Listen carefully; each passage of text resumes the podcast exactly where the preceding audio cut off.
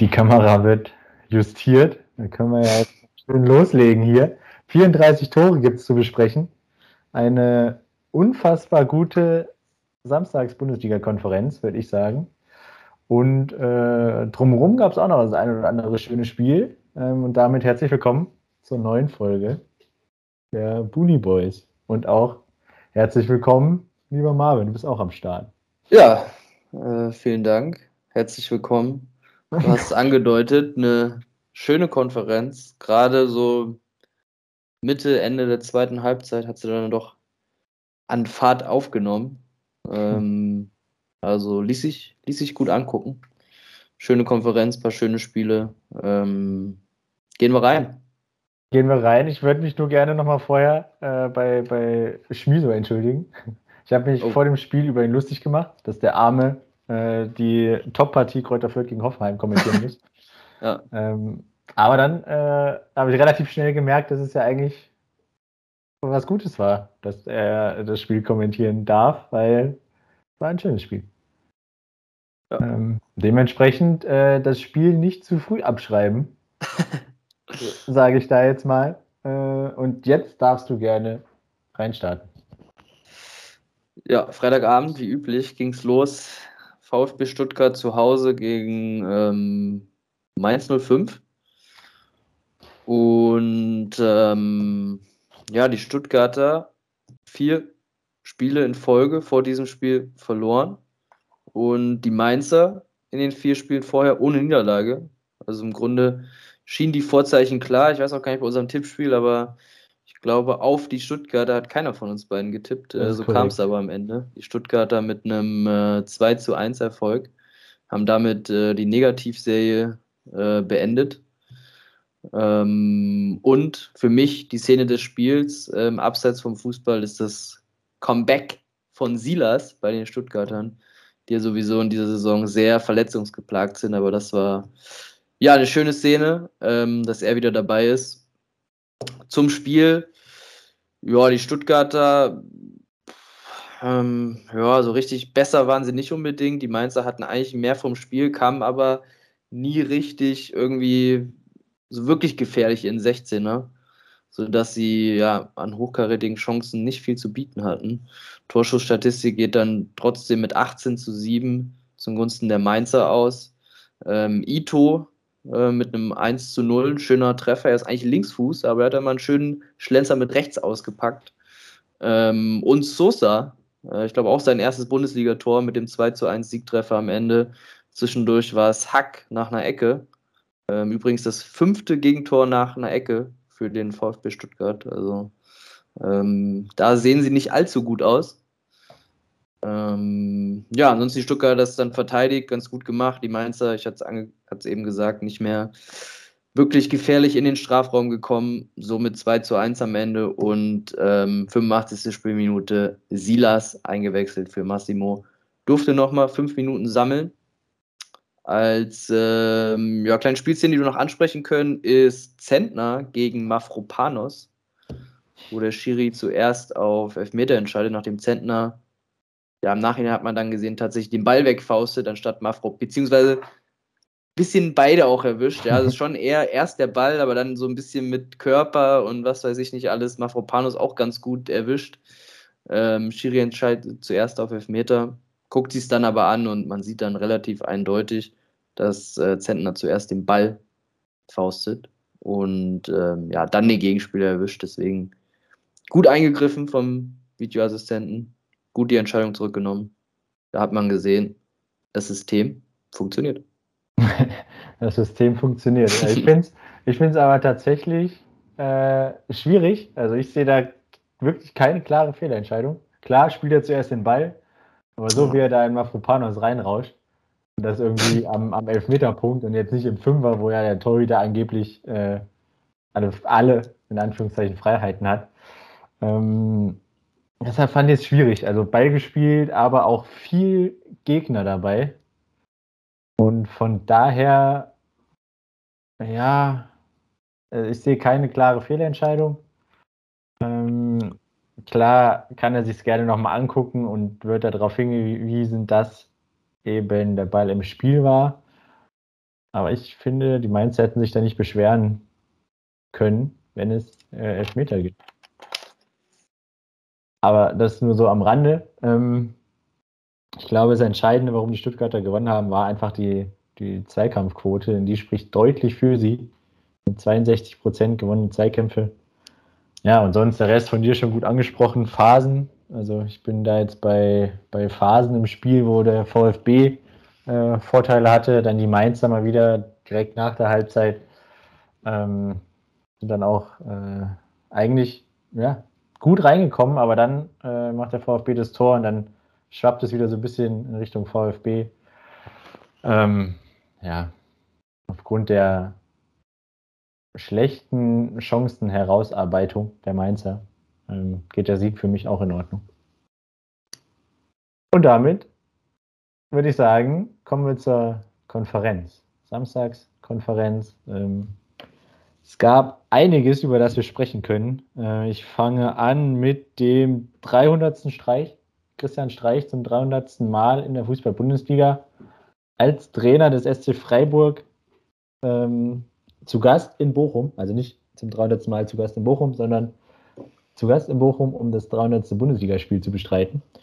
Ähm, die erste Halbzeit hat irgendwie nicht so ganz reingepasst, äh, war eher durchwachsen bis langweilig. Wenn Gefahr entstanden ist, dann äh, war es tatsächlich Nico Schlotterbeck auf Seiten der Freiburger, der ähm, bei Standards mit nach vorne gekommen ist. Aber da gab es jetzt nicht äh, viele Chancen in der ersten Halbzeit. Zweite Halbzeit wurde dann um einiges besser. Ähm, Spiel ging hin und her. Ich würde sagen, war schon eher eine ausgeglichene Partie. Wobei ich, wenn dann sogar die Freiburger ja vorne gesehen habe, Manuel Riemann wieder einen super Tag erwischt, super gehalten. Ähm, ja, die Freiburger gehen dann tatsächlich auch 1 in Führung, ähm, verlieren das Ding aber dann 2-1. Ähm, und es ist wieder Pantovic, der sein zweites Bundesligator erzielt. Ähm, und anscheinend kann er keine Tore erzielen, die nicht weniger als 45 Meter, wo der Ball nicht weniger als 45 Meter vom Tor entfernt ist. So. Äh, das erste Tor letzte Woche ne, vor zwei Wochen war es, ähm, 66 Meter. Und jetzt der Siegtreffer aus 45 Metern. Ähm, einen starken Fuß hat er, würde ich sagen. Ja, ganz klar. Also, ähm. wow. Ähm, aber auch kuriose Szene, Marc Flecken und äh, Lienhardt sind sich da nicht so richtig einig. Lienhardt rutscht dann zu einem Überfluss noch weg. Und dann äh, taumelt Marc Flecken irgendwo so 25 Meter vorm Tor rum. Dementsprechend, ja, war es mal wieder das leere Tor, was man aber aus 45 Metern erstmal treffen muss. Ähm, Kriegen nicht alle hin, ja. Vor allem, er musste ja auch noch den Torwart überwinden, ja. Also er hat natürlich dann den ganz schön, ganz gut reingemacht. Ne? die Bochumer jetzt mal ein bisschen ähm, Abstand zwischen sich und die Arminia aus Bielefeld ähm, gebracht. Sind jetzt sieben Punkte auf Platz 17. Und ich muss rechnen, drei Punkte nur noch auf die Augsburger. Ähm, auf den Relegationsplatz. Da hat man jetzt kein, ähm, ja, kein Plus erwirtschaftet, sage ich mal. Ähm, aber ich gehe mal davon aus, dass das Primärziel in Bochum wohl der ja, Platz 16 oder besser sein wird. Relegation nimmt man im Notfall mit. Hauptsache, man geht nicht direkt runter. Ja, Christian Streich sein 300. Spiel. Ähm, zur Niederlage hat er gesagt, die ist ungerecht. Er hat gesagt, so eine ungerechte Niederlage hat er in der Zeit noch nicht erlebt. Also, ja, das sagt ja einiges aus, wie sauer er dann am Ende war. Ähm, Freiburg schon deutlich mit den besseren Chancen. Aber ähm, ja, Manuel Riemann und ähm, ein bisschen Glück sorgten dann dafür, dass der VfL Bochum gewinnen konnte. Vielleicht auch einfach äh, der Heimvorteil den die Bochumer ausgespielt haben, in wirklich einem Stadion mit einer sehr, sehr guten Stimmung. Ähm, vielleicht hat das auch ein wenig dazu beigetragen. Freiburger abgerutscht auf Platz 4 mit 22 Punkten. Ähm, Leverkusener sind vorbeigezogen. Ansonsten stehen sie da, glaube ich, auf Platz 4. Ziemlich entspannt, können sich weiterhin zurücklehnen und ein bisschen die Bundesliga genießen, würde ich sagen. Weil, wir, weil du das gerade angesprochen hast, können wir das mal kurz, kurz äh, ansprechen, dass die Freiburger nach oben auf Platz 1 neun Punkte Rückstand haben und nach unten auf Platz 16 neun Punkte Vorsprung Auch haben. neun Punkte Vorsprung haben, ja. Ja, wo sind wir hier? Äh, da stehst du auf Platz 4, denkst eigentlich schon, dass mit dem Abstieg jetzt nicht so viel zu tun und dann hast du mit dem Abstieg so viel zu tun wie mit der Meisterschaft. Beziehungsweise mit dem Platz, Relegationsplatz.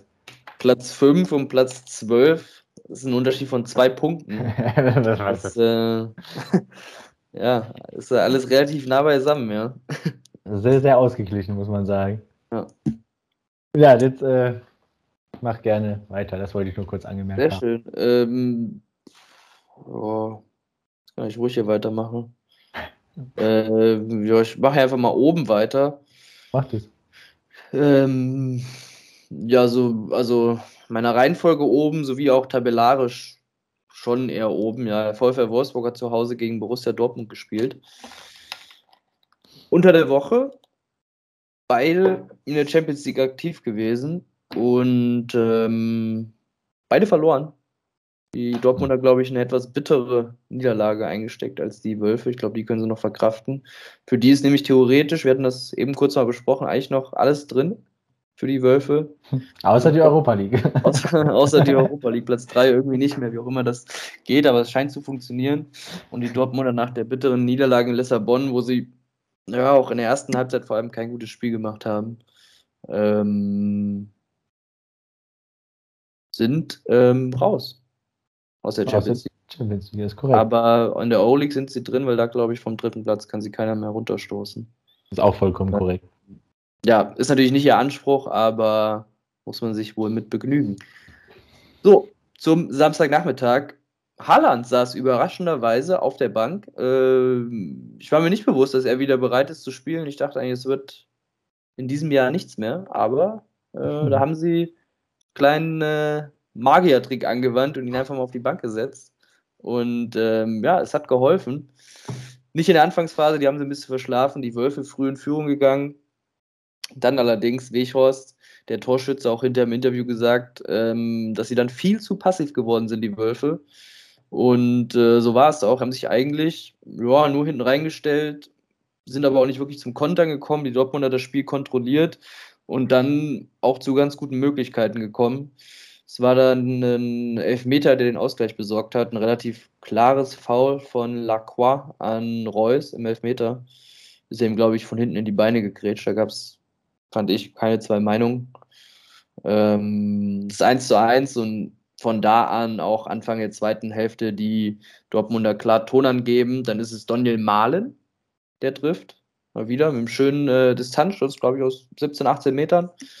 Und ähm, ja, es hat bis dahin gedauert, dass dann die Wölfe mal wieder ein bisschen aufgewacht sind. Also danach waren sie dann wieder deutlich aktiver. Da war es dann auch ein ganz schönes Spiel wieder mit zwei Mannschaften, die die Lust auf äh, Fußball hatten. Die Wölfe dann auch hier und da mit einer ganz guten ähm, Abschlussgelegenheiten, ganz guten Abschlussgelegenheit. Ähm, kam aber nicht zum 2 zu 2.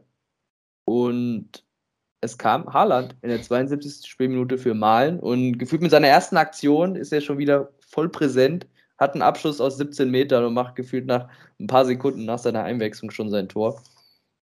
Ähm, er hat dann aber gebraucht bis zur 81. Spielminute, also ungefähr neun Minuten, bis er ja, ein bisschen zu frei ähm, auftaucht vom Wolfsburger Tor und den Ball relativ artistisch auch, wie ich fand, ähm, über die Linie buxiert zum 3 zu 1.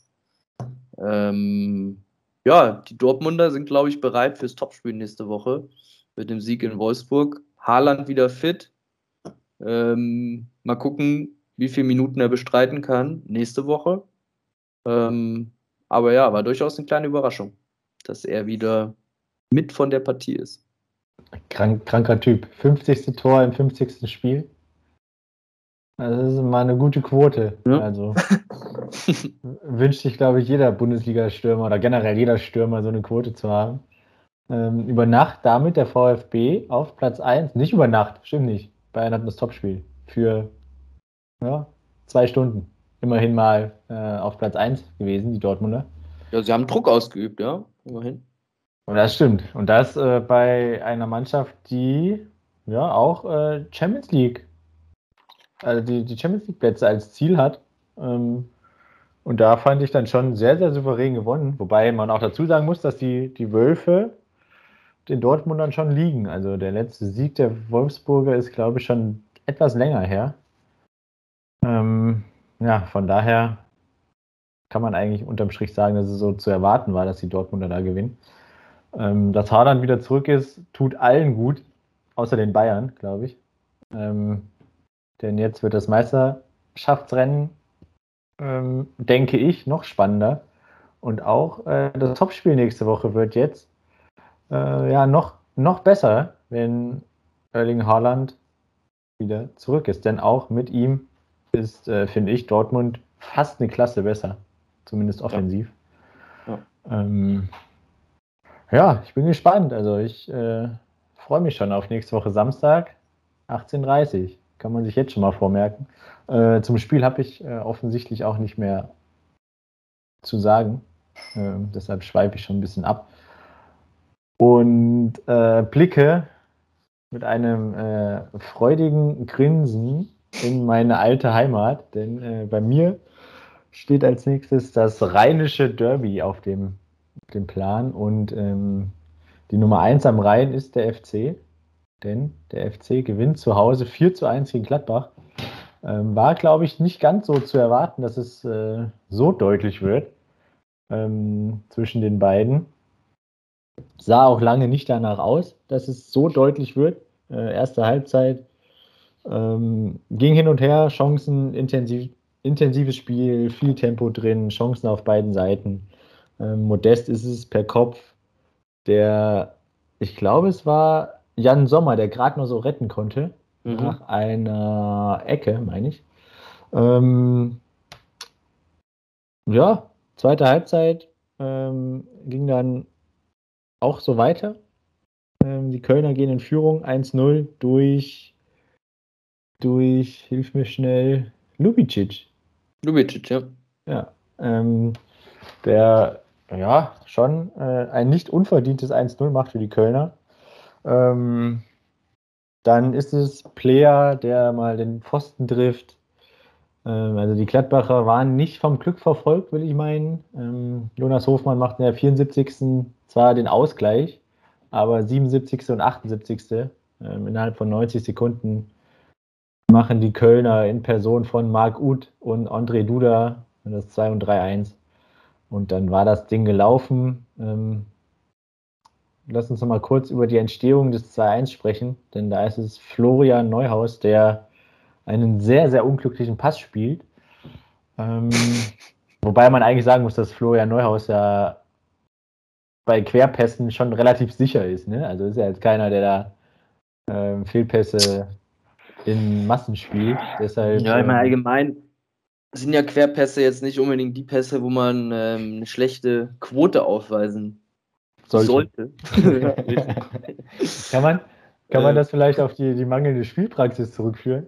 Ja, ich meine, für ihn ist es doppelt bitter. Letzte Woche hatten wir es schon ungefähr so gesagt und es kam so. Ich, Elvedi wieder dabei, oder war es Ginter, der gefehlt hatte? Ah, Ginter, glaube ich. Beiden verwechsel ich immer, die sind sich aber auch sehr ähnlich. ähm, ähm, somit Zakaria wieder auf die 6 gerückt, Kone, Zakaria das Duo gebildet und Neuhaus blieb dann eben nur der Platz auf der Bank. Kam dann in der 66. Minute rein und ähm, ja, den Fehlpass spielt er dann äh, ja, gute 10 Minuten später. Ich glaube schon, dass was damit zu tun hat, dass er dass er die Spielpraxis einfach momentan nicht hat. Ne? Aber aus seiner Sicht wird es ja dadurch jetzt wahrscheinlich nicht besser. Hm, nicht so richtig, ja. Schwierige Angelegenheit für den Herrn Hütter an der Seitenlinie. Wobei man auch sagen muss, dass Zakaria und Kone, ähm, unabhängig davon, ob Neuhaus da jetzt einen, einen Fehlpass zum Tor gespielt hat oder nicht, äh, schon diese Saison sehr, sehr gut auf der, auf der Doppel-6 spielen. Ja, und in dem, in dem System ist er natürlich nicht mehr viel Platz für noch einen Sechser oder Achter. Und ähm, ja, er hegt ja die Ambition, dass er bei der WM irgendwie noch dabei ist. Ich glaube, davon träumt er ja. Ähm, vielleicht ist es eine Option im Winter, über eine Leihe irgendwie nachzudenken. Oder ich weiß nicht, ob es da einen Abnehmer gibt, wo er Spielpraxis sammeln könnte. Weiß es nicht. Also ich gehe davon aus, dass in der Bundesliga schon der ein oder andere abnehmende Verein äh, da wäre. Aber ob er darauf große Lust hat, ist die Frage. Ja. Also ich meine, wenn man jetzt so in der gleichen Kategorie bleibt, also Mannschaften, die ähm, dauerhaft ums internationale Geschäft kämpfen, äh, da wage ich es dann zu bezweifeln, wenn da jetzt nicht noch irgendwie ganz große Verletzungssorgen entstehen, dass er da irgendwo mal so eben einen Stammplatz bekommt. Ja, ich sehe die Lücke jetzt auch noch nicht so direkt bei den, bei den paar Vereinen, die da in Frage kämen. Hm. Schwierig. Sehr, sehr schwierig. Ähm, schwierig war es, fand ich auch äh, zu vereinbaren, äh, dass in Köln ausverkauftes Haus war. 50.000 Zuschauer. Und ähm, am Tag später in Leipzig ein Geisterspiel stattfand. ähm, ich weiß mhm. jetzt nicht, wie du das so gesehen hast, aber ich fand, also klar, Stimmung beim rheinischen Derby, ausverkauftes Haus, schon Gänsehaut, aber ob das jetzt gerade in dieser Situation sein muss, äh, sehe ich eher sehr, sehr skeptisch. Mhm. Schwierig. Ich hatte nur mitbekommen, dass das Gesundheitsamt äh, der Stadt Köln es so verantwortet hat, dass sie quasi geprüft hätten, wie das die Spiele zuvor, wie da sich danach quasi die Zahlen und sowas entwickelt hätten oder wie viel Kontaktnachverfolgung es dann hätte oder wie viel es eben gab nach diesen anderen Heimspielen und man demnach quasi entschieden hat, okay, es darf stattfinden. Vielleicht sind es aber auch einfach ein paar Köln-Fans im Gesundheitsamt. äh, weiß ja, nicht, aber das schwierige Thema in Sicht auf die Bundesliga finde ich so das Thema Wettbewerbsverzerrung. Ähm, hm. Da ist ja, finde ich, ein ganz klarer Vorteil ist, wenn die Kölner vor heimischen Fans spielen und die Leipziger eben nicht. Und ich fand auch in Leipzig, zum Spiel kommen wir später noch, fand ich schon, dass man das äh, gemerkt hat, die ja eigentlich eher ein heimstarkes Team aus sind, aber ohne Fans fällt dann eben so auch ein bisschen dieser Heimvorteil weg.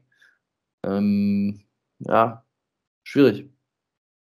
Ja, Wettbewerbsverzerrung äh, wird wahrscheinlich noch ein großes äh, Thema sein. Ich meine, gab es ja letzte Saison auch schon mit den, äh, wie viel Prozent zugelassen sind, war ja auch von Bundesland zu Bundesland unterschiedlich. Ähm, dementsprechend fordert ja auch ein Präsident äh, der zweiten Liga, ähm, ich weiß jetzt leider nicht genau, wie er heißt, ich meine Helge Leonhard heißt er, ähm, vom Erzgebirge Aue. Äh, er fordert, dass äh, es jetzt, dass die Bundesliga unterbrochen wird oder eben komplett Geisterspiele gibt, damit eben diese vermeintliche Wettbewerbsverzerrung nicht eintritt. Und äh, damit es jetzt nicht so wird wie in der Bundesliga, dass die Stadien in Leipzig bzw. in Sachsen ähm, ja, leer bleiben, aber dann in NRW ist dann äh, ausverkauftes Haus. Ja, eigentlich müsste die, die Regelung da schon einheitlich sein, das stimmt. Ja, ein schwieriges Thema, äh, brauchen wir zum Glück nicht entscheiden. Von daher äh, kommen wir nochmal zurück zum Spiel bzw. Zur, zur Tabelle, äh, denn die Kölner sind damit jetzt auch an den Gladbachern vorbeigezogen. Man ist punktgleich auf Platz 10 mit 18 Punkten, unter anderem auch punktgleich mit Leipzig, Mainz und Frankfurt. Ähm, auch äh, krass, von Platz 8 bis Platz 12 äh, ist das Torverhältnis entscheidend, wer wo steht.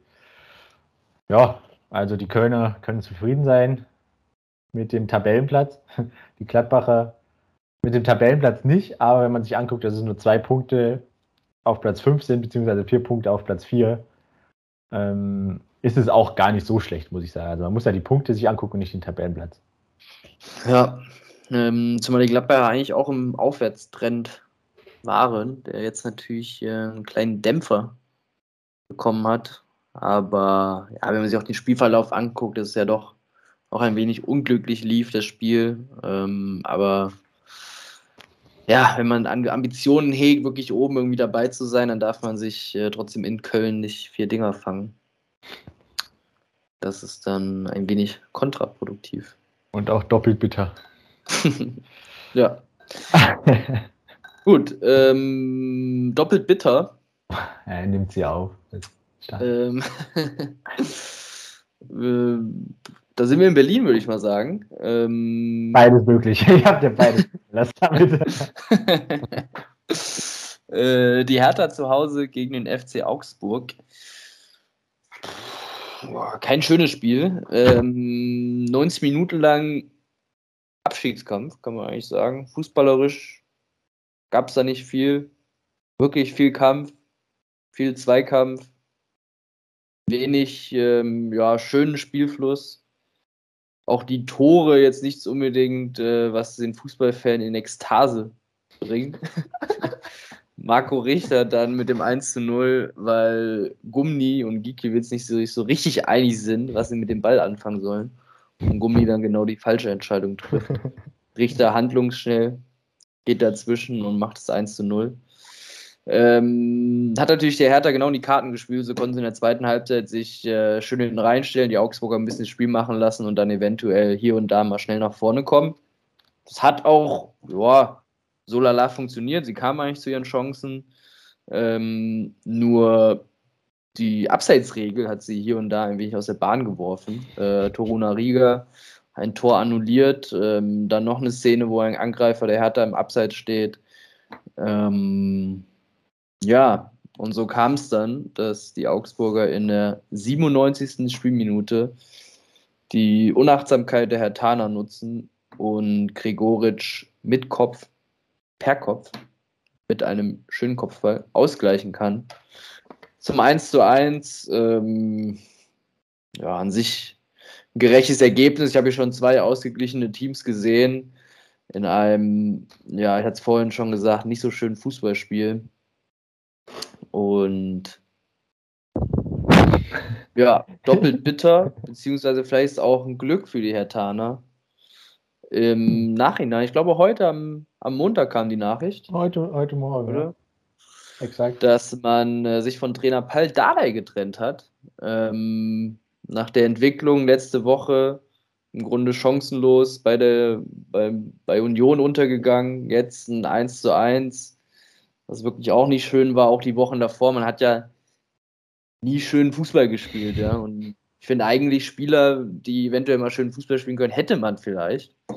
Ähm, und so hat man sich jetzt dazu entschlossen, sich von Dardai zu trennen und hat einen äh, Trainer namens Taifun Korkut geholt, der die Mannschaft führen soll. Ähm, ein Bekannter, also ich kenne ihn aus seiner Zeit bei Hannover. Das ist so, was mir noch so, wenn ich drüber nachgedacht habe, Korkut, okay, habe ich an Hannover 96 gedacht und dass er mit denen eigentlich auch ganz schön Fußball gespielt hat. So habe ich das zumindest in Erinnerung. Ich kann das leider nicht mit Zahlen oder Fakten belegen, aber du kannst das vielleicht. oh, das oder vielleicht noch nicht, aber. Ganz äh, nah drauf vorbereitet, das ist unfassbar. ich könnte dir noch sagen, dass Taifun Korkut auch Trainer von ähm, VfB Stuttgart und von Bayer Leverkusen war. Ja. Ähm, aber sein letztes Mal, dass er in der Bundesliga an der Seitenlinie stand, ähm, ist ja auch schon drei Jahre her, meine ich. 18, 19 ähm, war es. Soweit ich weiß. Ja. Ähm, um, um immerhin mal mit ein paar Zahlen zu kennen. Sehr schön. Und die Zeit auch souverän zu überbrücken. Ähm, jetzt bin ich ja aber bei Leverkusen gelandet, da wollte ich nicht hin. Hannover wollte ich hin. Ähm, bei Leverkusen war seine Bilanz nicht ganz so gut. Zwei Siege, sechs Unentschieden, vier Niederlagen. Ähm, aber er hat die Hertha am letzten Spieltag mit 6 zu 2 äh, abschießen lassen, muss man ja sagen, weil ich meine, er hat ja jetzt nicht viel dazu beigetragen. ja. Ähm, bei Hannover sieht seine Bilanz aber jetzt auch nicht ganz so rosig aus. Was wahrscheinlich auch ein Grund ist, warum er nicht mehr Trainer bei Hannover ist. ja. Ähm, da waren es 15 Siege und 22 Niederlagen. Äh, Punktedurchschnitt von 1,17, was jetzt auch hm, äh, nicht, nicht ganz so viel ist, will ich meinen. Ja. Ja, also man sucht ja in Berlin schon eher nach einem großen Trainer. So ein Name wie Jürgen Klinsmann hat da eigentlich vom Namen her schon reingepasst. Ähm, hat dann allerdings auch nicht so richtig funktioniert. Ähm, Taifun Korkut, habe ich gelesen, ähm, ist ein guter Freund oder ein Freund von Ex-Bundestrainer Joachim Löw. Oh äh, mit dem will er sich das ein oder andere Mal austauschen, um vielleicht sich ein paar Tipps zu holen. Ähm, ansonsten fände ich auch, dass das natürlich ein Riesenname wäre für Berlin, wenn er Joachim Löw anheuert. Das sagen, also mit der Idee freue ich mich so langsam an. Hey, ich äh, merke schon, das ist unfassbar, aber ähm, ja, man weiß ja nie. Mhm. Ansonsten Korko ist, glaube ich, schon eher eine Übergangslösung. Ich glaube nicht, dass das ein Trainer für den Big City Club und sein, sein ähm, Ansehen ist. Nee, es ist also der äh, fachlich ist er wahrscheinlich äh, ein sehr, sehr kompetenter Mann. Er ist nicht umsonst Trainer von Leverkusen, Stuttgart äh, und Hannover gewesen und jetzt von Hertha BSC. Also fachlich will ich ihm da gar nichts absprechen. Aber die ähm, Erfolge in der Vergangenheit sind, glaube ich, nicht so, als dass man in Berlin sagen würde, ähm, dass das unser Mann ist, weil, wie du schon gesagt hast, die Ansprüche in Berlin sind ja andere. Ähm, da würde so vom Stil her so ein Trainer hinpassen wie José Mourinho, nur wenn das jetzt schon zwei Nummern zu groß ist für Hertha, muss man auch ganz klar sagen. Aber so, so einen Typ Trainer sehe ich da ähm, tendenziell eher in Berlin als, ähm, ja, als jetzt auch Paul Dardai und Taifun Korkut. Zumindest wenn man sich die, die Ansprüche der Führungsetage und Investoren anschaut. Ja. Ähm, ja, also Übergangslösung. Ich weiß jetzt nicht, was das intern ausgesprochene Ziel bei, bei Hertha ist, ob man jetzt schon kleinere Brötchen backt und sagt, hier Platz 15 nach oben ist alles, alles gut und wir greifen nächste Saison an oder, oder ob man sagt, wir, wir riskieren jetzt alles und gehen dann, gehen dann auf Platz, äh, wollen auf Platz 5, 6, 7 aus. Schwer zu sagen. Ähm, ich bin gespannt. Nächste Woche zum, zum Start. Weißt du zufällig so aus dem Kopf, wen er hat? Nee, nicht. Stuttgart. Nach Stuttgart. Oh, da kommt er dann quasi wieder zurück. Ähm, ich bin gespannt, was Taifun Korkut ähm, in dieser einen Trainingswoche so reißen kann mit der Mannschaft, beziehungsweise den Einzelspielern. Ja. Ähm, dann haben wir das abgehakt zum Spiel brauche ich jetzt eigentlich nicht nochmal zurückkommen. Also doch, eigentlich, es gab Schnee. Erste Bundesligaspiel, in dem Schnee gefallen ist, meine ich, dieses Jahr, diese Saison.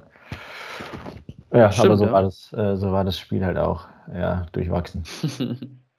ähm, dementsprechend würde ich das gerne abhaken ähm, und kein weiteres Wort über den Big City Club verlieren. Ähm, und zu unseren Spielern des Spieltags kommen, weil wir fünf Spiele abgehakt haben und ich äh, auch recht in der Annahme gehe, dass die Überleitung vom Spieler des Spieltags zum letzten Konferenzspiel äh, relativ einfach sein wird. Also zumindest bei mir ist es so. Ähm, bei dir auch. auch. äh, dann fange ich mal an. Äh, die Liste ist lang. Ich hatte tatsächlich drei, drei Spieler aus diesem Spiel zur Auswahl, muss ich sagen. Ja. Ich habe mich dann für einen entschieden, der äh, letzte Woche einen rabenschwarzen Tag erwischt hat. Branimir Rogota ist es, ähm, der gegen Gladbach zur Halbzeit ausgewechselt wurde als Kapitän, äh, weil er, ja, weil äh, Trainer Leitl unzufrieden war mit der Leistung von Rogota. Ähm, an allen drei Toren war Branimir Rogota beteiligt, zwei Vorlagen, eins selber gemacht, sein erstes Tor aus dem Spiel gemacht diese Bundesliga-Saison. Ähm, ja, offensiv geht alles über ihn.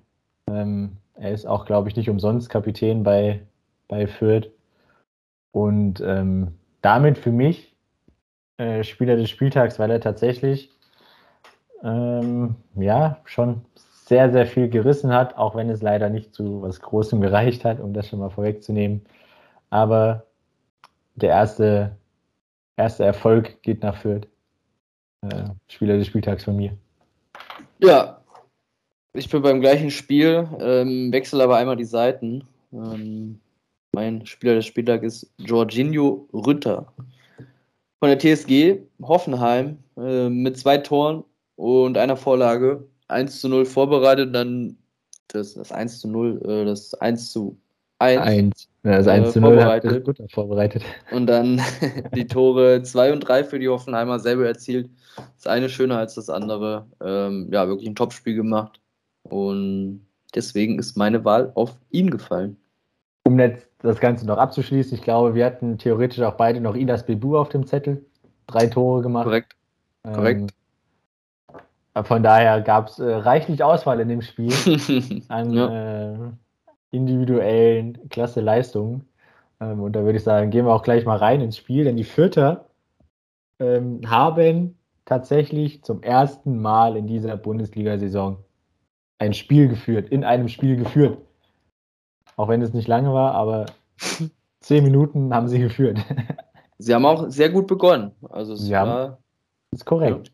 Verdient in Führung gegangen, würde ich sogar sagen. Ja, richtig. Ähm, es ging hin und her, ähm, aber irgendwann ging es dann nur noch her. Äh, da haben die, die Hoffenheimer dann ähm, ja, nach dem 1-0, das sie gefangen haben, war so der Weckruf und dann ging die Rütter-Bebu-Show los. Ähm, ja, die Vierter tun einem dann schon richtig leid. Da schießen sie dann auch das erste Mal, glaube ich, in ihrer Bundesliga-Historie, ist ja jetzt auch nicht so lang, ähm, drei Tore und verlieren trotzdem, weil sie sechs Stück fangen. Ähm, ja, also das hat mir dann doch schon ein bisschen leid getan, weil offensiv ähm, war es schon eine sehr, sehr gute Leistung von, äh, von, von Fürth. Klar, sie haben jetzt keinen kein Bayern München Fußball gespielt und kein dominantes Spiel abgeliefert, aber nach vorne waren sie schon äh, gut unterwegs, aber hinten war es halt gar nichts, ne? muss man auch mal so ganz klar sagen.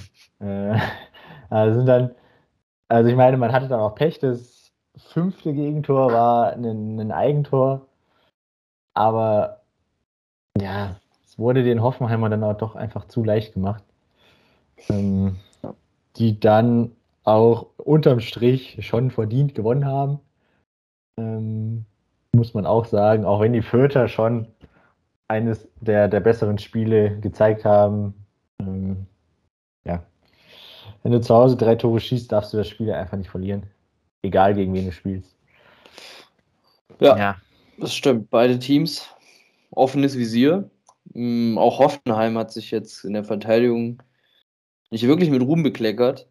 Ähm, und die Vierter mit einem schönen Rekord, den sie sich mit keinem anderen Verein als ähm, ersten FC Nürnberg teilen, mit dem Erzrivalen. Und zwar sind sie die zweite Mannschaft mit elf Bundesliga-Niederlagen in Folge. Den Rekord haben sie eingestellt und mhm. können ihn brechen. Nächste Woche. nächste Woche. Wenn brechen das richtige Wort dafür ist. Gegen, gegen Leverkusen. Schon. Es deutet vieles darauf hin, dass dieser Rekord ähm, ja, demnächst alleinig Kräuter Fürth gehören wird. Ein Punkt, 18. Platz, bleibt dabei. Und die Hoffenheimer schieben sich auf Platz 5 mit äh, nun 20 Punkten, da sind da ordentlich nach oben geschossen. Wir hatten es ja gesagt, da ist alles ziemlich eng beieinander. Da kann ein Spieltag äh, ja eine Mannschaft von Platz 12 auf Platz 5 schießen. Ähm, die Hoffenheimer jetzt Platz 5. Ja, ich glaube, da wird nochmal fröhlich durchgemischt werden. das kann, glaube ich auch. In der Saison. ähm, kurze Frage, wo gibt es da noch Hoffnung für Fürth? Also ich meine, immerhin klappt Tore schießen. Ähm, aber gibt es da noch irgendwie Hoffnung, dass man vielleicht doch den ersten Saisonsieg einfährt und dann vielleicht auch den zu Hause einfährt? Ja, also ich denke schon, dass man in dieser Saison nochmal ein Spiel gewinnen wird. also okay. müsste aber auch, also da, daran glaube ich schon. Ähm, aber ich glaube, man muss auch realistischerweise sagen, dass der Klassenerhalt jetzt auch nach 13 Spieltagen, ich meine, da ist wirklich noch viel zu spielen. Es gab Mainz letzte Saison, die sich da unten rausgerettet haben. Aber sagen wir den Viertern, glaube ich da am besten Willen nicht dran. Aber ich denke, sie werden alles ähm, auf diesen einen Sieg setzen, den sie am besten natürlich auch im heimischen Stadion einfahren, einfahren wollen. Aber die Sache ist ja, also du hattest ja Bielefeld jetzt schon zu Hause. Ähm, Bochum hatten sie auch zu Hause. Ähm, Eintracht Frankfurt, die ja auch äh, von der Form her auch sehr, sehr schlecht unterwegs waren, hatten sie auch schon zu Hause. Äh, ich sehe da jetzt nicht mehr allzu viele Gegner, die auf dem Papier also, auf Augenhöhe sind. Die kriegen noch die Stuttgarter in der Rückrunde, sie kriegen die Hertha. Ah, Big City Club Hertha. Äh, also, ganz vergessen. ja, aber danach sieht es mau Vielleicht also, Derby, Augsburg. Da ist aber vielleicht was drin. Da ist vielleicht noch was drin. Das ist sogar ähm, noch vor Weihnachten ähm, der Fall. Ähm, Boah, direkt vor. Sie vielleicht noch ein kleines Weihnachtsgeschenk machen? Wäre ähm, ja gut für die Fans und auch gut für Stefan Leitl, denn da hatte ich auch schon ein bisschen Mitleid, wie er dann da ab und an auf seiner Trainerbank hing. Ähm, er weiß ja auch, dass er jetzt auch nicht mehr allzu viel da machen kann. Ähm, ja, tut mir auch schon ein bisschen leid. Aber naja, gehört zum Job dazu. Ne? Hätten sie letztes Jahr nicht so gut gespielt, wären sie in der zweiten Liga und könnten da um Aufstieg mitspielen. das ist richtig. Naja, mal schauen. Mal abwarten, was passiert. Topspiel, Felix. Die Müncher mit Druck vor den Dortmundern ähm, waren für ein paar Stunden lang nur auf Platz 2, mussten also gewinnen, um sich wieder nach oben zu schieben, um eine gute Ausgangslage für das äh, Topspiel nächste Woche zu erreichen. Ähm, das haben sie getan. 1 zu 0 gewonnen am Ende. Lässt sich dann am Ende mit dem Ergebnis, glaube ich, als Arbeitssieg eintüten. Ähm, Spielverlauf war doch eher eindeutig pro Bayern München 22 zu 8 Torschüsse am Ende. Sie sind sechs Kilometer weniger gelaufen als die Bielefelder. Also ähm, ja, die haben sich schon reingehauen, sind viel gelaufen. Ballbesitz bei 73 Prozent für die Bayern. Auch das ist ordentlich. Und letztendlich dann auch die Zweikampfquote 55 Prozent bei den Bayern, ähm, die wirklich viele Chancen hatten, auch viele gute Chancen, viel, was da nochmal abgeprallt ist und dann nicht aufs Tor gegen Ortega. Ähm, ein gutes Spiel gemacht und dann aber einmal ja, machtlos gewesen. Ähm, Sané war es aus ja, 16, 17 Metern vielleicht, der das äh, Ding reinmacht. In der 71. Spielminute auch relativ spät dann der Siegtreffer. Der Sieg aber meiner Meinung nach ja, nie wirklich gefährdet. Die Bielefelder haben es viel zu selten geschafft, gefährlich ähm, aufs Tor zu kommen von Manuel Neuer. Mm, hier und da war ein Abschluss aber wirklich was, was großartig ähm, Nennenswertes war da nicht dabei. Dann hat man leider zu Recht verloren bei den Bayern. Die Tabellenführer bleiben und Bielefeld jetzt bei neun Punkten stehen bleibt auf Platz 17, vier Punkte Rückstand auf äh, Stuttgart und Augsburg, Platz 15 und 16. Ja, läuft auch nicht so gut, aber dass man in München nicht unbedingt drei Punkte mitnimmt, das äh, glaube ich, hat man sich vorher ähm, auch schon gedacht. Ja, also so, so, so halb, halb, ne? Ärgerlich, dass die Bielefeld, also für Bielefeld, dass man nur 1-0 verloren hat. Das ist ja vom Ergebnis her äh, eher relativ eng aussieht. Auf der anderen Seite gut, dass man nur 1-0 verloren hat und sich das Torverhältnis jetzt nicht äh, komplett verhauen hat. Ja. Ähm, aber wie du schon gesagt hast, also ich habe bei mir auch stehen kaum gefährdet, aber trotzdem nicht sicher. Äh, ich meine, so ein Ball kann halt immer mal irgendwie durchrutschen. Äh, ganz besonders bei den beiden Innenverteidigern Hernandez und Upamecano, die ja schon ab und an auch mal einen Bock drin haben, aber unterm Strich hoch verdient, dass die Münchner das Spiel gewinnen. Ähm, ein bisschen Mitleid hatte ich unter anderem auch mit Alfonso Davis, der in der ersten Halbzeit unfassbar viel Platz hatte auf seiner linken Seite, aber den Ball einfach nicht gekriegt hat. Und wenn er ihn gekriegt hat, hat er zwei Gegenspieler gegen sich. Ähm, das war ein bisschen bisschen traurig für die Münchner. Ähm, aber vielleicht sieht Julian Nagelsmann das und äh, dreht an den Stellschrauben dann für nächste Woche, denn da äh, zählt es ja. Ja. Würde ich sagen. Topspiel. Ähm, ja. Hing hinter meinen Erwartungen etwas zurück, muss ich sagen. Aber nun gut. Kommen wir zum Sonntag. Ähm, und äh, zu meiner Eintracht, ich habe das Eintracht-Spiel Ähm, da gibt es auch einiges, was man so drumherum erzählen kann. Zum einen, ähm, dass Peter Fischer, Präsident der Frankfurter Eintracht, ähm, im Radio eine Marketingaktion äh, überlegt hat.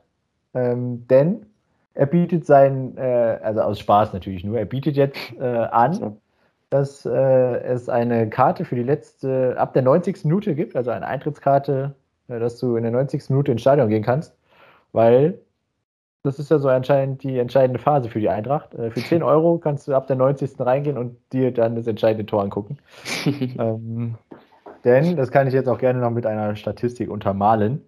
Ähm, gehen wir mal zurück. Erstes Spiel in der Euroleague gegen äh, Antwerpen, 1-0 gewonnen, Tor 91. Minute. Ähm, dann zu Hause gegen Antwerpen, jetzt am Donnerstag 2-2 gespielt, Ausgleich 94. Minute. Zwischendrin hat man in der Euroleague noch in Piräus gespielt, äh, 2-1 gewonnen, Siegtreffer in der 92. Minute. Und dann noch zwei Ligaspiele. Einmal Siegtreffer in Fürth in der 94. und der Ausgleich zu Hause gegen Leipzig. Ebenfalls in der 94. Minute. Ähm, aber die Frankfurter können es noch weiter auf die Spitze treiben, denn der Siegtreffer gegen Union Berlin zum 2-1 fiel in der 95. Minute durch Evan Dicker. Ähm, also Frankfurter gewinnen das Spiel 2-1, in meinen Augen auch verdient. Äh, die, die Berliner noch zu müde waren nach Donnerstag. Ähm, vielleicht steckt ihnen der Trip nach Haifa noch in den Knochen. Ähm, da hat man gewonnen und sich so äh, die Möglichkeit erhalten, ähm, in der Conference zu überwintern. Da muss man dann aber, meine ich, am letzten Spieltag gewinnen ähm, zu Hause. Aber es ist im Rahmen des Möglichen. Der Eintracht, wie angesprochen, 2-2 gegen Piräus international. Ähm, Gruppensieg erstmal verpasst, ähm, wird verschoben mit einem Sieg oder mit einem Unentschieden in Istanbul ist man Gruppensieger in der Euroleague. Ähm, ja, zum Spiel in der Bundesliga. Die Eintracht gut drin, frühes Tor gemacht, äh, wegen Abseits aberkannt. Ähm, Kamada trifft da noch die Latte. Ähm, Gibril Sow war es, der die Eintracht in Führung bringt, 22. Minute. Ähm, ja, Trapp hatte in der ersten Halbzeit keine gefährliche Aktion, oder? Also nee. gab es nichts. Nee. Ähm, zweite Halbzeit war es jetzt auch nicht viel mehr. Ähm, können wir aber über den Elfmeter sprechen, beziehungsweise äh, können wir ihn ansprechen, weil ich glaube, da gibt es jetzt auch keine zwei Meinungen. Evan Dicker an Avonie ist schon ein relativ deutliches Foul, muss man sagen. Ne? Ja, ja, vorher nur noch Proteste, ob ähm, der Ball den Avonie führt dem Seitner aus gewesen ist. Ähm, gab allerdings, also Linienrichter steht direkt daneben, lässt äh, weiterspielen. Und es gab dann danach keine Kameraeinstellung, die das ähm, ja, hätte widerlegen können. Demnach, ja, auch da dann alles in Ordnung. Ja, kann man nicht erkennen. Also, beziehungsweise würde ich sogar sagen, kann man erkennen, dass der Ball schon noch im Spiel war. Ja. Ähm, von daher braucht man sich da nicht aufregen. Ich meine, im Endeffekt ist es ja egal. Frankfurt hat ja dann das 2-1 noch gemacht. Ähm, ging viel über den Kampf, viel über Zweikämpfe. Ja, unterm Strich verdient gewonnen. Ähm, und ich hoffe doch, dass meine Bitte wieder erhört wird. Der richtige Stürmer in Frankfurt ist nun mal Portugiese. War letzte Saison so, ist diese Saison so. Es waren ja immerhin schon mal mehr Minuten als in der Euroleague. da habe ich mich auch schon lauthals zu aufgeregt, dass, dass, er erst zu spät gekommen ist, aber Paciencia muss spielen. So, das jetzt mal gesagt ist. Ähm, damit überlasse ich dir die Tabelle. Gerne. Ja. Ja. Tabelle Frankfurt ist eine der ähm, fünf Mannschaften mit 18 Punkten. Äh, Platz 12 Allerdings, wie gesagt, da ist nach oben hin zwei Punkte ähm, auf Platz 5. Also alles drin. Nach unten hat man jetzt aber auch nicht so viel Abstand. Es sind nur fünf Punkte auf den 16. FC Augsburg. Ähm, ja, die Unioner auf Platz 6. Äh, abgerutscht jetzt mit 20 Punkten. sind also auch in diesem Knäuel drin. Ähm, also für beide Mannschaften alles drin. Nach unten sowie auch ein wenig, zumindest für Unioner, nach oben. Ein, ein wenig nach oben. Sehr gut, ja, nach oben ist eigentlich das Stichwort für den Bundesspieltagsabschluss. Äh, ja. Äh, Sonntag am frühen Abend die Leipziger zu Hause gegen Bayern für Leverkusen und wie vorhin schon mal angesprochen, ein äh, Geisterspiel in Leipzig für die ja wirklich so heimstarke Elf. Ein echtes Problem, will ich fast meinen. Und es hat sich tatsächlich auch bewahrheitet. Die Leverkusener gewinnen nach einer wirklich sehr taktisch klugen und cleveren Begegnung am Ende mit äh, 3 zu 1. Sie haben ja, ihre Chancen gut genutzt, die Räume, die die Leipziger sich ihnen, ihnen geboten haben, dadurch, dass sie natürlich sehr, sehr hoch verteidigen und Bayern für Leverkusen da natürlich äh, die ein oder andere Waffe gegen hat, ähm, kam es immer wieder zu diesen Kontersituationen, die die Leipziger nicht mehr verteidigen konnten. Und ähm, ja, Wirtz wieder ein gutes Spiel gemacht, auch selber getroffen. Frimpong glaube ich, äh, sein erstes Tor gemacht äh, für die Leverkusener. Ähm, zwischenzeitlich André Silva auch getroffen ja. für, die, für die Leipziger, der unter der Woche. Ah, ja, jetzt denke ich es auch gerade. Ich habe, ohne wirklich darauf zu achten, intuitiv den richtigen Vornamen genommen. Das ist krass. Unfassbar, dass das nochmal passiert. ähm, André Silva zwischenzeitlich mit dem Anschlusstreffer ähm, für die Leipziger, die unter der Woche in der Champions League ein ja, super Spiel gemacht haben in Brücke. 4 oder 5-0. Fünf. Ich, äh, fünf, ja, fünf waren es, äh, die wirklich Brücke ja, aus dem eigenen Stadion geschossen haben. Und ähm, ja, jetzt wieder so ein kleiner, kleiner Einbruch gegen ein cleveres Team aus Leverkusen. Achte Spielminute möchte ich noch kurz drüber sprechen. Diaby ähm, macht ein Tor, wird allerdings dann äh, zurückgenommen aufgrund ähm, einer Abseitsstellung von ihm selber in der Entstehung. Ich meine schon. Ja. Glaube schon. Also der Ball wird quasi zu ihm nach außen gespielt. Er steht im Abseits, allerdings ist bei dem Pass noch Klostermann am Ball. Und ähm, ja, jetzt geht es eben dann um die Frage, wenn er quasi ein absichtlicher Klärungsversuch ist, kann ja daraus dann quasi keine Abseitssituation entstehen für den Angreifer. Würde bedeuten, das Tor hätte zählen müssen. Wenn es aber so ein einfach nur so eine Reflexbewegung ist oder er wird quasi eher so mäßig, mäßig angeschossen, ja, dann ist es schon eine ähm, widrige Abseitsposition und das galt es eben zu entscheiden. Finde ich, ist eine schwierige Entscheidung, weil man natürlich, also auch mit Videobeweis, dem Spieler nicht hinter die Stirn gucken kann. Und gerade auch, wenn Szenen halt verlangsamt werden, sowas natürlich auch total verzerren kann, weil du halt sagst, so guck mal, er hat ja Jahre Zeit, irgendwie da gegen den Ball zu treten und dann sagst halt, okay, muss ja Absicht gewesen sein, aber halt in Realgeschwindigkeit ist es was ganz anderes. Deswegen, ähm, wie hast du das gesehen? Ich fand es eine sehr, sehr schwierige Entscheidung. Ich glaube, es wurde auch ziemlich lange überprüft, das Ganze. Ja, also ähm, man musste erstmal auch lange hingucken, um erstmal zu sehen, dass Klostermann überhaupt am Ball war. Also ich habe es in der ersten, also im, im Spiel gar nicht so gesehen und auch wahrgenommen, dass Klostermann da jetzt dran war. Ja. Ähm, ich würde ihm da auch keine Absicht unterstellen, also er muss ja hingehen, ähm, weil sonst ist ja Diaby durch. Ähm, und wie er hingeht, ist halt jetzt auch eher so semi-gut, weil ich meine, Diaby ist ja dann trotzdem durch. Ähm, von daher glaube ich schon, dass es so in dem Sinne keine Absicht war, wie er da den Ball abgewehrt hat. Dementsprechend keine neue Spielsituation oder wie auch immer das da jetzt neu, neumodischerweise heißt. Ähm, und ich finde, es war zu Recht aberkannt, das Tor. Es wurde zu Recht aberkannt. Okay. Äh, ja. Auch wenn es schwierig war, ähm, aber im Endeffekt ja auch glücklicherweise nicht spielentscheidend. Das stimmt. Es hätte die Leverkusener Führung nur noch ähm, ja, verfrüht quasi.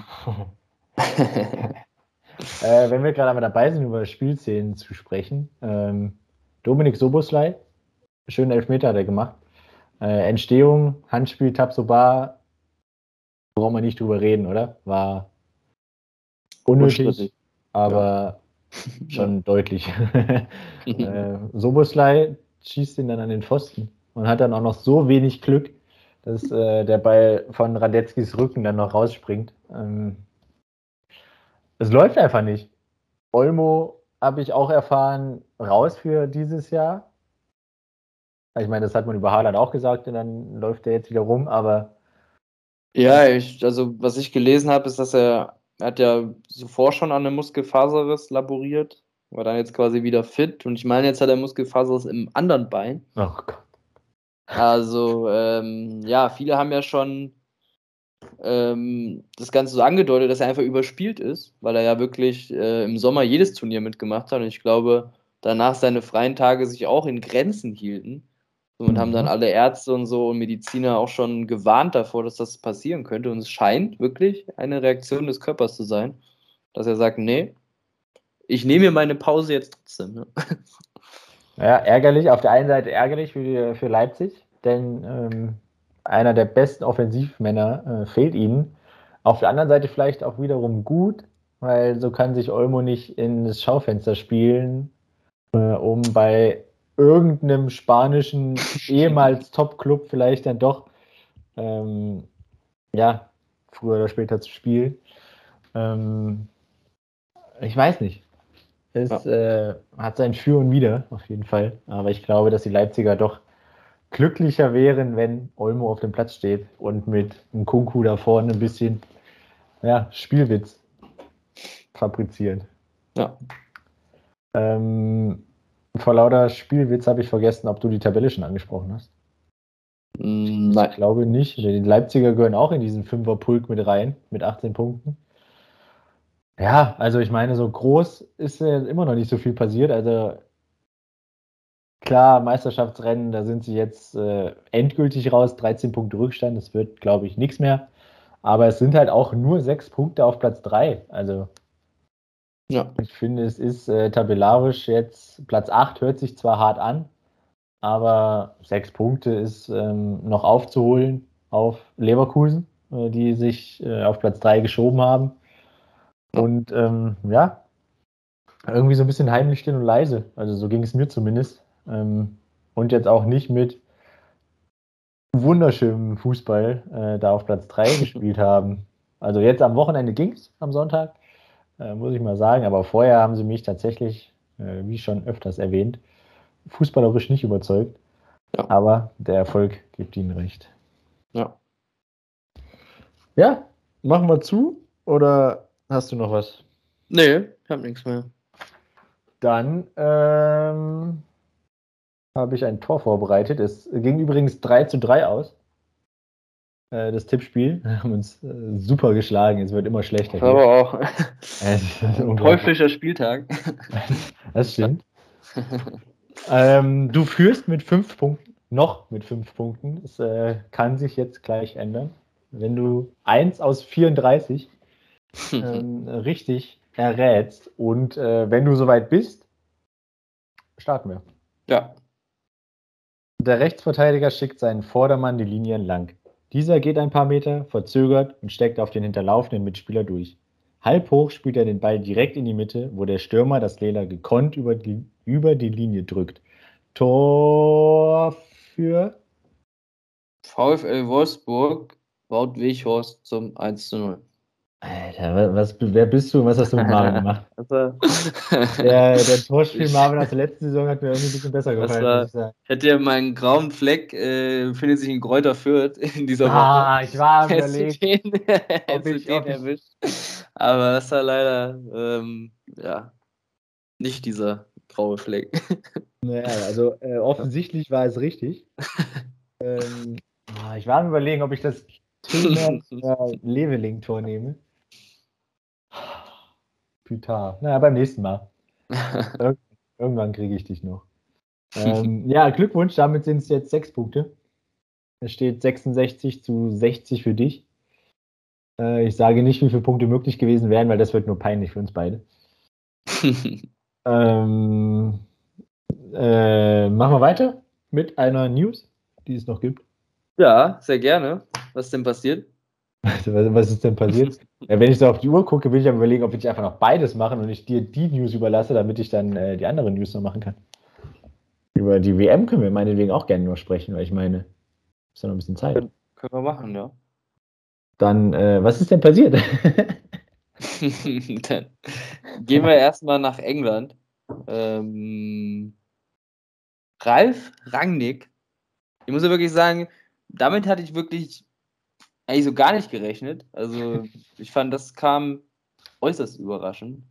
Ralf Rangnick ist neuer Interimstrainer von Manchester United, nachdem äh, die sich von ähm, Ole Gunnar Solskjaer getrennt haben.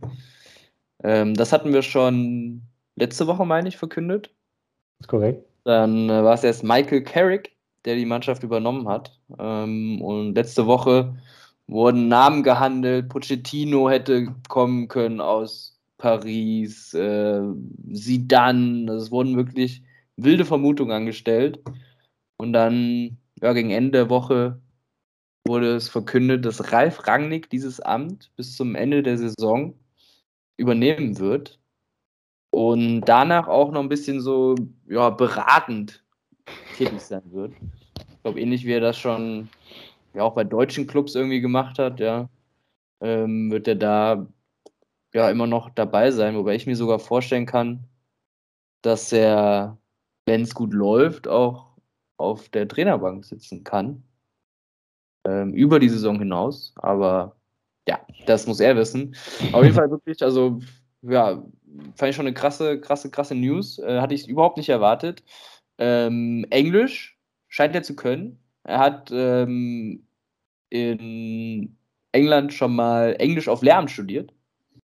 Also dessen scheint er fähig zu sein. Scheint zu Und ja, er hat damals den Job bei Chelsea abgelehnt, den dann Thomas Tuchel sich geschnappt hat. Ähm, da hat er keine Lust drauf gehabt. Und mit den Worten, ich bin kein Interimstrainer, hat er das abgelehnt. muss er jetzt nochmal. Äh, muss er jetzt nochmal überdenken. Äh, ja, er saß jetzt am Wochenende noch nicht auf der Bank, weil noch ein paar Papiere, ähm, ich habe gelesen, es scheint alles wegen des Brexits alles ein bisschen länger zu dauern, was so Papierkram, Verträge und das alles irgendwie angeht. Mm, deswegen das früheste Spiel ist jetzt am Donnerstag tatsächlich schon gegen Arsenal. Äh, ist auch noch nicht ganz klar, ob er da auf der Bank sitzt, aber es scheint alles schon in trockenen Tüchern zu sein. Und Ralf Rangnick wird künftig Cristiano Ronaldo trainieren.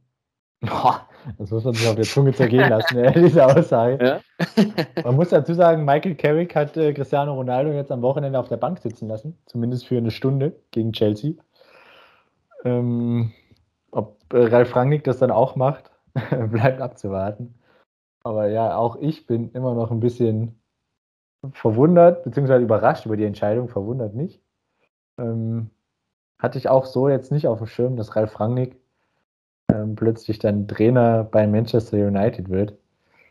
Ähm, ja, wird spannend, so mit Klopp und Tuchel äh, im Kampf um Platz 2, 3, 4, 1, 2, 3, 4. Ich weiß nicht, ob Menu ein Meisterschaftskandidat ist. Äh, dieses Jahr wahrscheinlich eher noch nicht. Aber wer weiß. Aber die Mannschaft und die Kohle dafür ist ähm, eigentlich da, wie ich finde. Das stimmt. Die Mannschaft ist auf jeden Fall da. Die Frage ist nur, ob man die PS dann auch auf den Rasen bringen kann, wie es so schön heißt. Ja, ich äh, schaue jetzt auch gespannt nach Manchester. Nicht so gespannt, wie ich vor zwei Wochen nach Barcelona geschaut habe, aber äh, ich bin gespannt, was, was ähm, Ralf Rangnick in Manchester abreißen wird und ob er den Erfolg wiederbringen, wiederbringen kann. Ja. Ähm, ja, dann würde ich sagen, reißen wir noch kurz die Europa, die Europa Playoff Quali an, denn die wurde ausgelost unter der Woche. Ähm, es gibt ja drei Wege, wie wir schon super erklärt haben letzte Woche. Ähm, auf Weg A treffen Schottland und die Ukraine aufeinander, sowie Österreich spielt in Wales. Ähm, einer von den vier Mannschaften wird nach Katar fliegen dürfen. Ähm, Heimrecht im Finale hat der Sieger der Partie Wales gegen Österreich. Ähm, kurz und knapp, Favorit, Schottland, Ukraine, Wales, Österreich. Schwierig. mm, boah, ich, ich tippe mal auf die Österreicher. Die Österreicher mit äh, einer großen Anzahl an Bundesliga-Legionären. Äh, dann kommen wir zu Weg 2, Weg B, Entschuldigung, so heißt es. Ähm, da spielt Russland gegen Polen und Schweden gegen Tschechien. Heimrecht im Finale hat der Sieger der Partie Russland gegen Polen. Ähm, wer wird's? Lever, Schick, Ibra oder Juba? Ah, hm. Ich würde gleich mal in Schweden gehen. Slattern. Ja. Okay. Und äh, Weg C, der hat es schon sehr in sich. Äh, da haben wir Italien gegen Nordmazedonien und Portugal gegen die Türkei. Im Finale Heimrecht besitzt Portugal oder die Türkei. Ähm, wer ist dein Favorit? Italien als äh, Europameister, Portugal als vorhergehender Europameister, Nordmazedonien als Deutschland-Bezwinger oder die Türkei mit Neutrainer Stefan Kunz? Ja, es sind schon Italiener. Und es ist natürlich ein Hammer, dass äh, die Türkei als ja schon eine Fußballnation, was sie ja auch sind, einfach nicht, also möglicherweise, muss man natürlich sagen, nicht dabei sein wird. Portugal auch oder eben Italien. Einer von den drei nicht zur WM fahren wird, äh, schwer vorstellbar, auch glaube ich für die, für die ganzen Fans in den, in den einzelnen Ländern. Ich meine, Italiener kennen sich ja damit ein bisschen aus. Äh, eine frühen Vergangenheit. Ich weiß gar nicht, ob es noch ein, doch, naja, die, ich weiß nicht, ob die ähm, paar Spiele noch dabei sind, aber müssten ja sein, ob ja, Chiellini, Bonucci, Bonucci ja, ja, die haben das ja alles mitbekommen, also die bringen auf jeden Fall die Erfahrung mit, wie es ist, wie sowas vom Fernseher, können sie vielleicht den, den äh, Jungen das beibringen. aber Spiel, haben die nicht gesagt nach der EM, dass Schluss ist, oder spielen die noch bis 22? Tatsächlich. Das ist äh, jetzt eine gute Frage. Ja, ne, finde ich, finde ich auch. Deshalb äh, habe ich sie gestellt. Um das noch kurz zu erwähnen, also ich sehe tatsächlich eher die Portugiesen da im Vorteil. Aber auch, auch aufgrund des Heimrechts. Denn sie haben ja jetzt gegen die Türkei Heimrecht und dann auch in einem möglichen Finale. Ja. Ähm, ja, bleibt, bleibt abzuwarten. Auch Türkei mit Stefan Kunz, ich weiß nicht, wie viel, er, wie viel Einfluss er bis dahin daneben konnte. Ähm, ich meine, er hat jetzt auch nicht allzu viel Zeit. Ne? Man hat zwar die Länderspielpausen, aber da beschränkt sich das ja dann auch meistens auf eine Woche. Von daher. Ja, äh, Chiellini war zumindest beim letzten Spiel nicht dabei. Ähm, deshalb kann ich mir gut vorstellen, dass er gesagt hat, hier mit 36, 37 äh, ist dann irgendwann auch mal Sense. Wobei er da dann doch wieder dabei war. Ich weiß es nicht. Das ist äh, auch wieder gefährliches Halbwissen. Von daher, dein Favorit Italien, meiner Portugal. Bleibt abzuwarten. Ende Februar, meine ich, sind die Spiele. Das ist korrekt. Mm, März? Februar, ja. Ich, oh, ich, weiß es auch nicht. Ich habe es doch letzte, doch letzte Woche gesagt. Kann man nachhören. Einfach ja, äh, Ende der letzten Folge nochmal anhören und dann weiß man es. Ähm, ja. Ja, haben wir das auch abgehakt. Dann äh, kommen wir zum Tippspiel. Müssen wir noch was machen. Stimmt, wir müssen, das hätte ich jetzt hier. Ja, ich habe schon gemerkt, das ist ja schon. Dass wir hier noch was tippen müssen, ja. Richtig musst du nochmal den Bundesligaspieltag aufmachen. Bist du soweit? Möchtest du anfangen? Ja, mir egal, kann ich machen. Ja, du führst, als fängst du an. Ja, äh, Union Berlin Leipzig, ich tippe auf ein Unentschieden. Doch. Hm, ja, hatte ich eigentlich auch vor. Äh, dann glaube ich, dass Christopher Nkunku zurückkommt. Äh, Leipzig gewinnt in Berlin. Äh, machen wir es mal ein bisschen schneller. Konferenz Bielefeld, Köln, Auswärtssieg. Köln gewinnt in Bielefeld. Ja, gehe ich mit. Köln gewinnt. Hoffenheim, Frankfurt tippe ich auf ein Unentschieden. Ähm, ich glaube, dass die Hoffenheimer gewinnen werden. Leverkusen führt. Ja, ich befürchte auch wieder Böses. Ähm, Leverkusen gewinnt zu Hause gegen Fürth. Ja, da schließe ich mich an. Heimsieg Leverkusen. Mainz, Wolfsburg. Tippe ich auf ein Unentschieden. Wenn du auf ein Unentschieden tippst, tippe ich auf einen Auswärtssieg. Äh, Wolfsburg gewinnt. Jetzt komme ich gar nicht mehr mit hier. Wolfsburg gewinnt in Mainz. Ähm, Augsburg-Bochum. Da tippe ich auf ein Unentschieden. Ich tippe auf einen Heimsieg der Augsburger. Und Topspiel Dortmund-Bayern. tippe ich auf einen Auswärtssieg der Münchner. Ah, wie, wie oft gab es in dem Spiel schon Unentschieden? Nicht so oft, glaube ich. Ne? Ah, ich glaube, es gibt. Aus 104 Tore. Spielen 29 Mal. Danke. 104, 29. Ja, ich glaube auch, dass die Münchner gewinnen werden im Topspiel. Stuttgart gegen Hertha. Ähm, Debüt für Korkut. Äh, ich glaube, die Stuttgarter gewinnen auch ihr zweites Heimspiel in Folge. Tipp auf ein Unentschieden.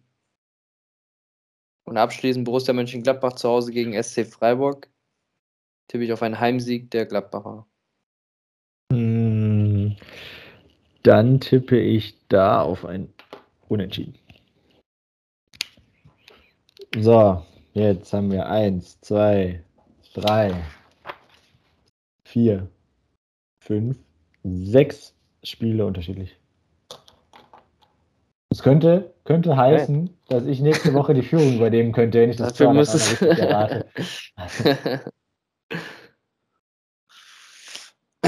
errate. ist äußerst unwahrscheinlich, aber.